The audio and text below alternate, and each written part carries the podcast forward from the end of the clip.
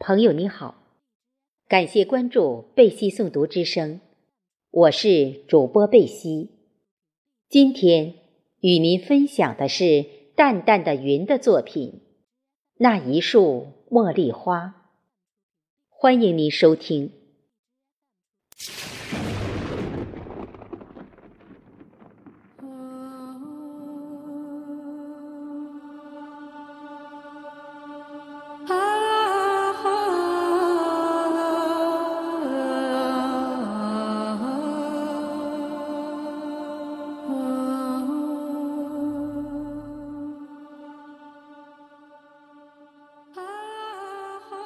他走了，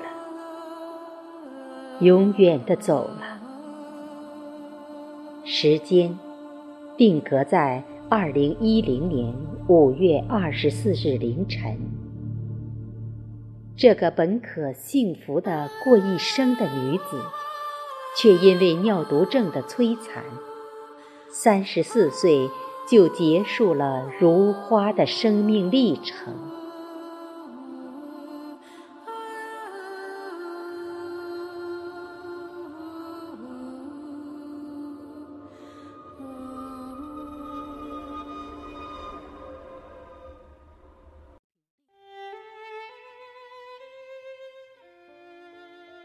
他轻轻地来到病房，病床空着，只有床头柜上那一束茉莉花散发着淡淡的清香。昨天查房还曾与之交谈，今天却花在人亡，不由一丝悲切油然而生。几年前的八月中秋，他收到一条祝福短信，最后一句是“送你一束茉莉花”。因不熟悉这个手机号码，当时并未惊异，未予回复。不久的十一节，又收到同号码的短信，同样有“送你一束”。茉莉花那句话，这是谁呢？他以抱歉、疑惑的语气给予了询问。很快，对方的回复来了：“主任，忘了呀，我是东方文英呀。”啊，东方。蓦然，一个女子的容貌。浮现在他眼前。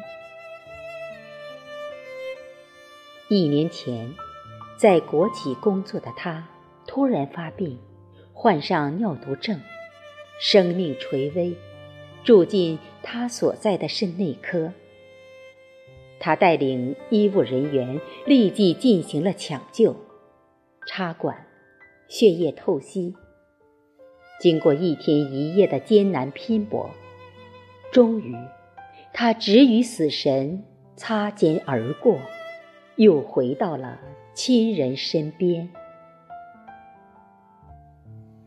她三十出头，人也漂亮，丈夫也是国企职工，有一个孩子，典型的美满三口之家。因病魔的无情。这个家庭顷刻间失去根基平衡，在以后住院及透析的日子，家人尽管给予了他很多的关怀，在他印象里，他好像对医生护士有更多的依赖。因恢复的较好，半年前，他已去同济医院。行肾移植，而今天，他再次发来短信，带来了对救命恩人的问候和祝福，使他很感动。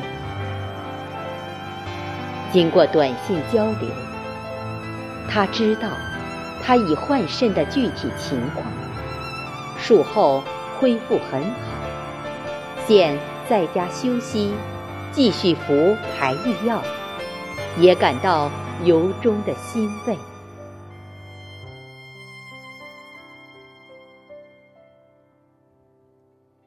时光在不经意间流淌，他们也有短信来往，主要是他对疾病的疑问和解答，更多的是对医生的感激之情，如总有起风的清晨，总有温暖的午后，总有流星的夜晚。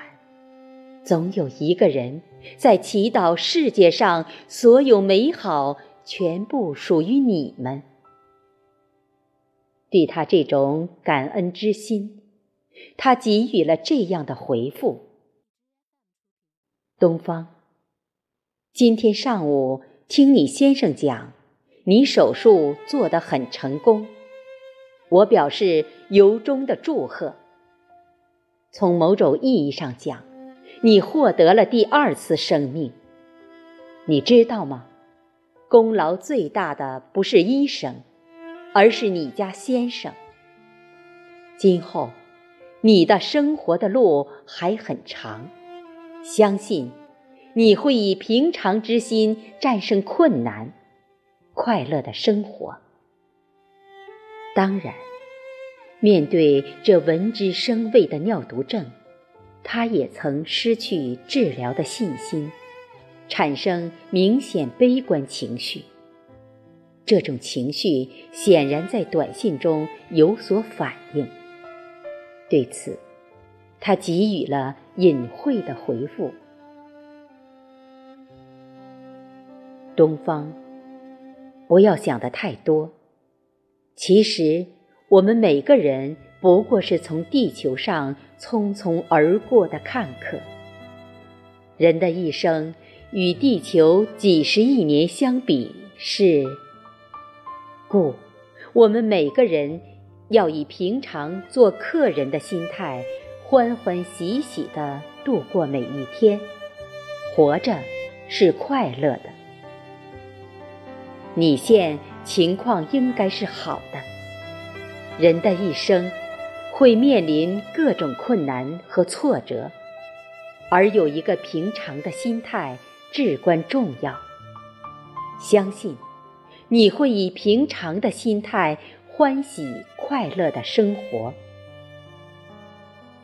不知是否回复起了作用，在以后的复诊治疗中，他精神状态明显好转，似乎恢复了。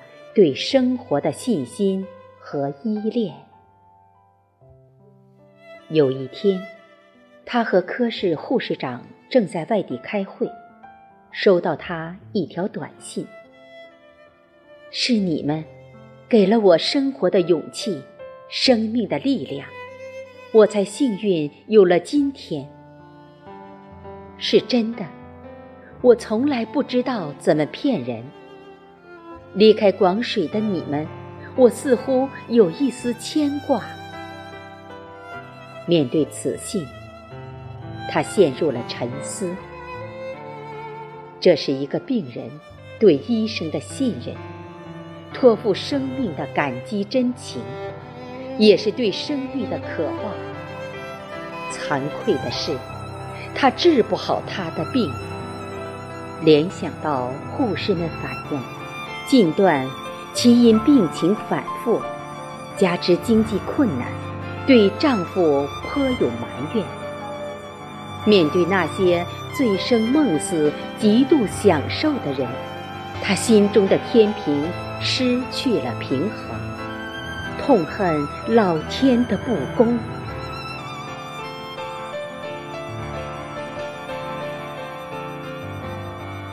在沉思中。他意识到，此时的这种过度依赖医生的情感是非常不适宜的。经慎重的考虑，他给予了回复：“谢谢你的信任和关心。一般来说，如果完全康复，是能够过上正常人生活的。从你目前情况看，离完全康复还有相当长的阶段，还需要你爱人鼎力帮助，因为这是他的责任。我相信你们会相依为命，共度难关的。农历虎年春节快到，他再次病危，住进了病房。他组织医务人员进行了全力抢救，终于从死神手中又一次扣下了他的通行证。但从此，他仿佛对这个世界少了份眷恋。他的淡漠，足以让四周空气窒息压抑。权威的医学解释是：毒素已入脑。尿毒症脑病，只有他查房时，透过他那淡漠的神情，仍能感觉到他对这个世界和生命的依恋。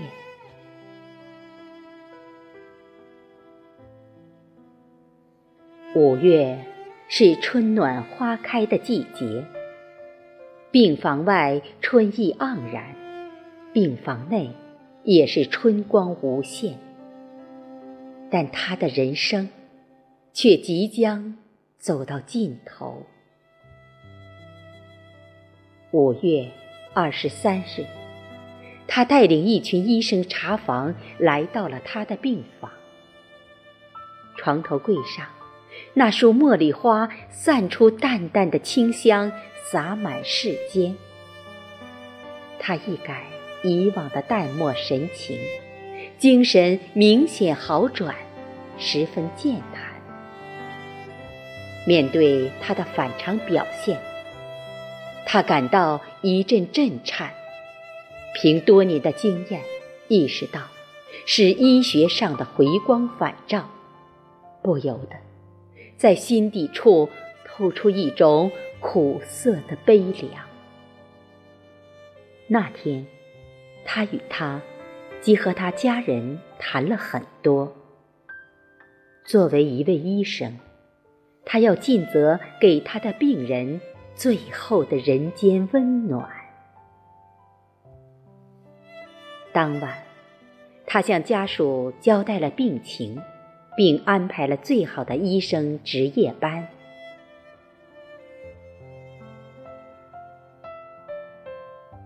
五月。二十四日黎明，他还是走了。病房中，茉莉花余香还在空间缭绕，他深深陷入自责之中。作为医生，面对死神对花季生命的吞吃，却无力帮其抗争。那份在心间蔓延的悲切。将是他永远的痛。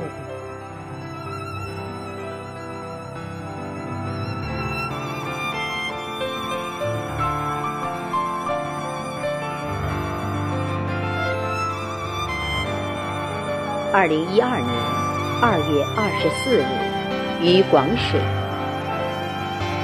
今天就与您分享到这里，谢谢大家的收听。期待我们下次在这里相聚。